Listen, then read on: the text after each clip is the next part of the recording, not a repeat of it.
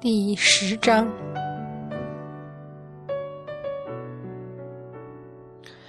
夜幕深沉，几点星光暗淡的闪烁在天际。从树林里看去，漆黑的天空有无尽的诱惑，让人们幻想着飘然美丽的仙子正渴望人间。沉香小的时候。和所有的孩子一样，爱看夜空、数星星。可是他十六岁之后，就再也没有凝视天空的心情了。天上的神仙，成为他最痛恨的对象。娘没有做错什么，他也没有做错什么，是天错了，是神仙错了，而现在他们还在继续错。想到三圣母脸上的忧愁和哪吒的不安，沉香就暗暗咬牙。为什么成了仙就不分是非了呢？越是厉害的神仙，为什么越不讲道理？他实在无法理解。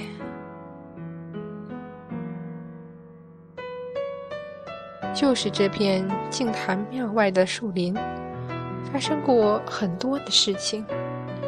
沉香能清晰地回忆起与丁香的争执，追小玉的急迫，杨戬派遣来的哮天犬和梅山兄弟在林子里冷冷地注视着自己。那个时候，危险永远存在，逼迫着自己上进。即使现在，他站在这漆黑一片的林子中，仍然有种错觉，一种。被人窥视的错觉。沉香慢慢的将神识放开，依旧一无所获。这几天来，他都独自一人到树林里散心。他实在不愿意再听娘的忧心忡忡和哪吒的叮嘱告诫，而猪八戒那无休止的嘟嘟囔囔，只有孙悟空才能装作听不见。他也不忍心面对爹和小玉那充满关切和担心的眼神。杨戬，都是你害得我们一家不得安宁。狠狠一锤树干，仰望夜空，银河暗淡，那几粒星子的光辉闪烁不定。前日，嫦娥姨母下凡来。说是玉帝惶惶不安，但闹昆仑十二仙自与天庭翻脸动手之后，居然没有再上凌霄殿来问罪。更奇怪的是，王母娘娘自甘承担这场天庭浩劫，愿入轮回已熟。阐教就让他们那么忌惮吗？沉香越想越是心烦。前几日哪吒也说了。杨戬不但有一个师傅，还有两个徒弟。那天自己只看到了一个，就指着一个，就让沉香觉得难以应付。若是两个同来，少不得要叫上小玉帮忙了。这些本领强大的神仙，为什么执意妄为，不辨是非呢？更可恶的是，这些地位已然超脱的神仙，几千年不问世事。娘被冤屈押入华山，不见他们出来管；三界遭难，更不见他们来插手。天庭被陈府的天条和依仗这天条作恶多端的人压制八百年，也不见他们吭一声。倒是杨戬一死，他们就全跳出来，大义凛然了。这岂非笑话？丞相，你要小心啊！阐教的人不上天庭来找玉帝的麻烦。就是准备来对付你的，笑话，来就来，他刘沉香怕过谁了？沉香，要是遇上阐教的人，千万不可以轻举妄动。不动？难道我站在这里给他们打？沉香，你就待在金坛庙里，哪里也不要去，躲着就是办法了吗？连唠叨都说，与其四下寻找藏身之所，不如等他找上门。这养精蓄锐的道理，嫦娥姨母和百花姨母他们又怎么会懂？再说，他刘沉香又没做错什么，凭什么躲？理亏的又不是他。这般恼怒的想了数日之后，沉香才慢慢安静下来思索。杨戬的徒弟只是被仇恨冲昏了头，就像当初的小玉一样。据哪吒说。他们都有几千年没见过杨戬了，他们所知道的杨戬并不坏。哪吒说：“没有做司法天神之前的杨戬，没有这样卑鄙无耻。金毛童子也好，昆仑十二仙也好，都只是因为不明真相才不分是非。但是这真相又要怎么说？就像小玉不愿意承认自己的父母之死是咎由自取。”阐教的人也不愿意承认杨戬是个卑鄙无耻的小人，至于金毛童子，就更不愿意承认自己的师傅做下那样伤天害理的事了。哪吒反复这样说着，沉香也慢慢觉得他说的有道理。阐教的人也没有什么错，他们只是被杨戬的小人蒙蔽了。这一切都是杨戬的错，杨戬，你死都不放过我们，对吗？我和娘拦了你的青云路，给你这个司法天神抹了黑，你就痛恨我们到这种不死不休的地步？你知不知道，除了你和王母，没有人认为娘是错的。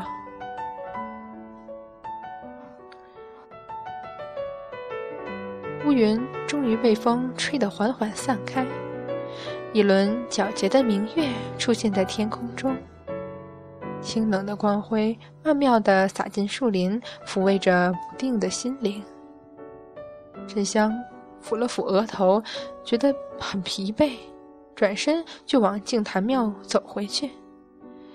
爹娘和小玉又过了惊惶忧虑的一天。天上一天，地上一年，等阐教在天上闹完了，想必也该找上门来找麻烦了吧。他默默的在心里苦笑，抬起头想长叹口气，忽然僵住了。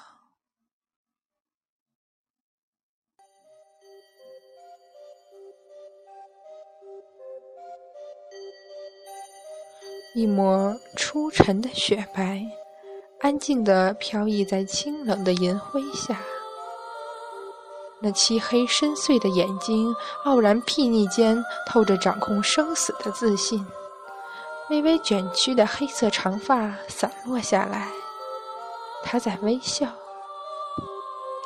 俊美清冷的容颜上，带着抹不可理解的平静微笑，轻柔的像是会融化在风里。沉香倒吸了口冷气，他感觉不到。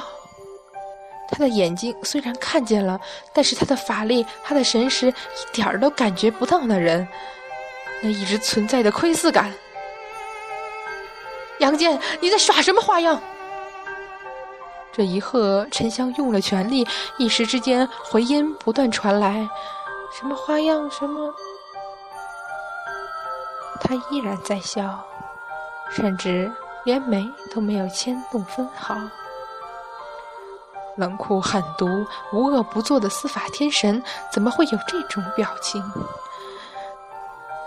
沉香拿出开天神斧，刚举起来，就猛然想起，那一日神斧劈下，晴空被绯红染透，杨戬就是带着这样的笑容，缓缓倒下，沉入溪流中。为何要笑？是笑自己，就算杀了他，劈开华山救了母亲，也不会有幸福安宁吗？杨戬，几乎是转瞬之间，净坛庙里就窜出几道流光来。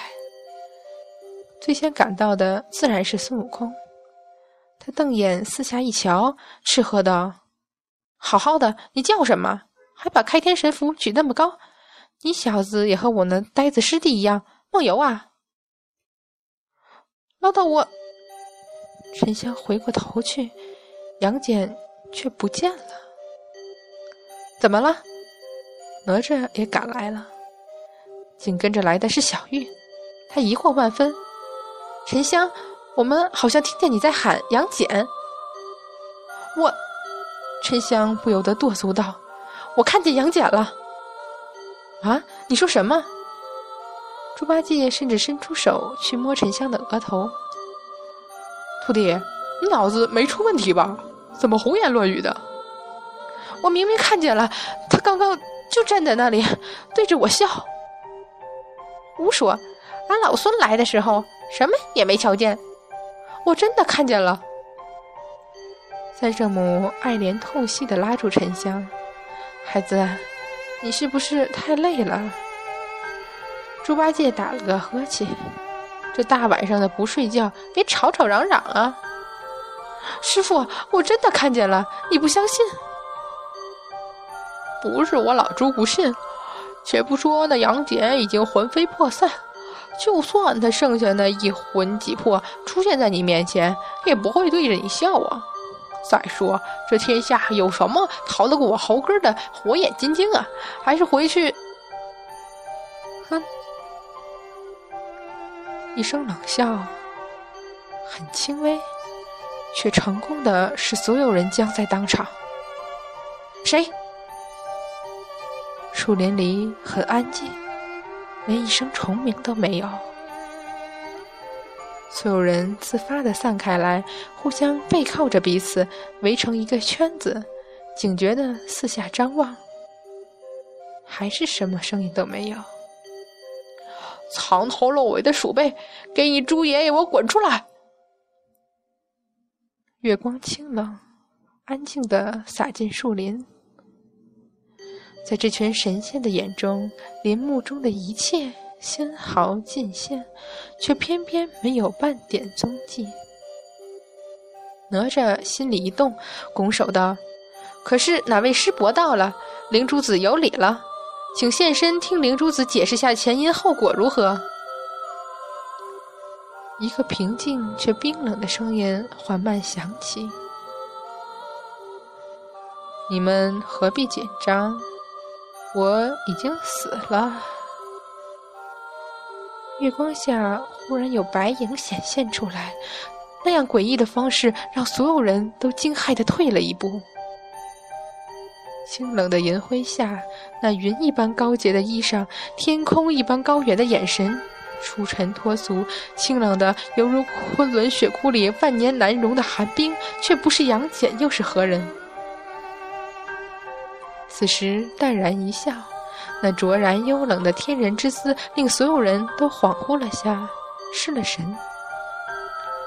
原来司法天神脱离冷酷严厉的面具后，就是这样恍若幽梦，令人自惭形秽。